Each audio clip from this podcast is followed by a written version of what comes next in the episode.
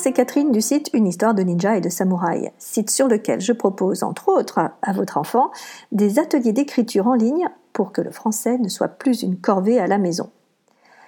Nouvelle émission aujourd'hui dans ce podcast Le français comme j'aime. Alors la semaine dernière, j'ai essayé de vous convaincre que le français n'était pas si compliqué qu'il en avait l'air. Ça rejoint d'ailleurs l'idée, l'idée de l'effet golem. Si vous êtes persuadé que le français est compliqué, ben vous aurez tendance à penser que ça va être difficile pour votre enfant et vous allez induire la pensée qu'il n'en est pas capable. D'où l'idée de voir le français tel qu'il est, complexe, riche et changeant. Et pour aller plus loin aujourd'hui, je souhaite vous donner quelques principes d'apprentissage.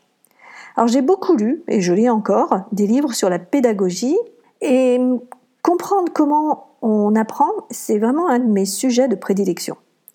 Alors pas facile de tout résumer ce que j'ai acquis euh, lors de mes lectures, lors de mes formations, lors des conférences que j'ai vues, mais euh, je vais essayer euh, en tout cas de partager quelques points essentiels pour vous aider au mieux à améliorer au jour le jour l'apprentissage du français dans votre foyer.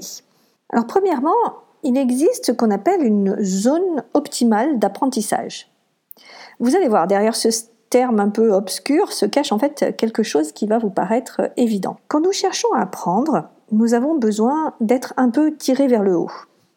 En effet, si un cours euh, nous donne euh, ce que nous savons déjà, bah, nous nous y ennuyons, n'est-ce pas? Mais inversement, si le cours est d'un niveau trop élevé, nous perdons pied, euh, nous nous décourageons et nous n'y trouvons plus d'intérêt. La zone optimale est donc une zone qui se trouve entre ces deux extrêmes. Elle est proche de ce que nous savons déjà et elle tend vers ce que nous ne savons pas encore. Alors pourquoi est-ce que je vous parle de ça?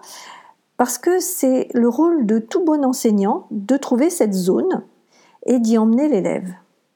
C'est aussi notre rôle de parents, lorsque nous accompagnons nos enfants dans l'apprentissage du français, par exemple, et des remarques comme euh, non, mais c'est bon, ça, je sais, euh, ben, ça nous indique qu'il faut élever la barre, et d'autres plutôt comme euh, j'y comprends rien, eh bien qu'il faut revenir à des bases. Donc voilà, cette zone optimale est importante à connaître. Un deuxième principe, c'est que nous apprenons mieux si ce que nous devons ingurgité, j'ai envie de dire, est coupé en petits morceaux.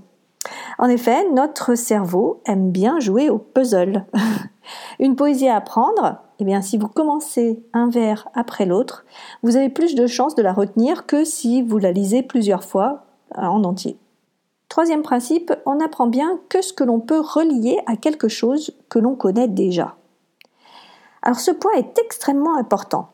Le lien n'a pas à être logique, mais il faut que la connaissance à acquérir trouve un point commun avec celle déjà acquise. Par exemple, lors d'un de mes ateliers, l'un de mes élèves euh, ne comprenait pas comment accorder les participes passés. Il faut dire que cette règle est l'une des plus obscures et les plus difficiles à appliquer. Moi, je savais par ailleurs que cet adolescent était un fan de la programmation informatique. Donc, je lui ai proposé de créer un code pour résoudre ce fichu problème d'accord du participe passé. Et ça a marché. Il a compris le cheminement intellectuel qu'il fallait avoir, l'analyse qu'il fallait avoir pour trouver la réponse. Donc s'appuyer sur ce que les enfants savent déjà va leur permettre d'apprendre plus facilement et de manière pérenne. Car ce lien va aussi leur permettre de mémoriser et donc de rappeler facilement ces connaissances lorsqu'ils en ont besoin. Et nous en avons besoin de ce lien car dans les prochains principes, nous allons voir qu'il n'est pas facile de retenir. Parce que oui, le quatrième point, donc, c'est avoir conscience de la courbe de l'oubli. Oui, notre enfant oublie, nous aussi d'ailleurs, et c'est bien pour cela que les programmes de chaque cycle sont aussi répétitifs.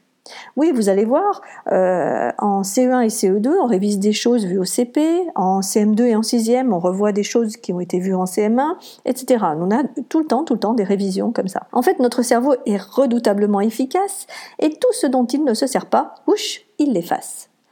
C'est pourquoi il vaut mieux apprendre une leçon sur plusieurs temps que de passer plusieurs heures d'affilée sur cette leçon. Pensez-y quand vous vous rendrez compte que votre enfant vous dit qu'il ne se rappelle plus c'est normal. Enfin, cinquième point important, l'engagement. Une étude a montré que la meilleure façon de retenir un cours magistral était basée sur l'implication de l'élève. En effet, on a demandé à trois groupes de suivre un cours. Le premier pouvait prendre des notes pendant le cours. Le second ne pouvait qu'écouter le professeur. Le troisième devait écouter le professeur, mais à la fin du cours, il était autorisé à prendre des notes. Les élèves ont été évalués, et ce sont ceux qui avaient pris des notes après le cours qui ont eu les meilleurs résultats. Cela s'explique entre autres par le phénomène d'attention, j'écoute le professeur et je ne fais rien d'autre, et par la transposition du discours. Les élèves utilisaient leurs propres mots et cherchaient à comprendre les idées clés du cours. Leur implication les ont aidés à retenir les concepts, les dates, les théories. Un enfant qui s'implique dans son apprentissage ira donc plus loin qu'un enfant qui fait simplement ce qu'on lui dit. Bon, voilà la belle théorie, les cinq points, je vous les rappelle. Pour bien apprendre, notre enfant doit relever quelques défis, mais pas trop. C'est ce qu'on appelle la zone optimale d'apprentissage. Il apprend mieux en découpant en petits morceaux les longues leçons. Il intègre mieux s'il peut faire un lien avec ce qu'il sait déjà.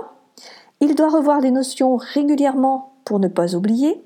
Et enfin, en s'impliquant, en ayant une démarche volontaire dans son propre apprentissage, il met toutes les chances de son côté pour que cet enseignement soit pérenne. Le fait de connaître ces points va vous aider déjà si vous rencontrez des difficultés avec l'apprentissage du français. Les applications de ces points sont diverses et variées, mais elles requièrent un talent, la créativité. Plus vous serez créatif dans la manière d'aborder le français avec votre enfant, plus vous mettrez de votre côté toutes les chances pour qu'il apprenne, qu'il retienne et même Car finalement, c'est bien cet amour de la langue française que nous aimerions leur transmettre, non? Pour cette fois-ci, le petit exercice, euh, eh bien, je vous invite tout simplement à réfléchir sur ces cinq points et à voir ce que dès aujourd'hui, vous pourriez modifier, vous pourriez mettre en place vraiment de manière pratique pour améliorer l'assimilation du français chez votre enfant. Des questions, des remarques? Laissez-les en commentaire, je suis toujours ravie de vous lire et de vous répondre. Si vous avez aimé cette émission, merci de laisser 5 étoiles et un commentaire sur iTunes, ça aidera d'autres parents à le trouver plus facilement.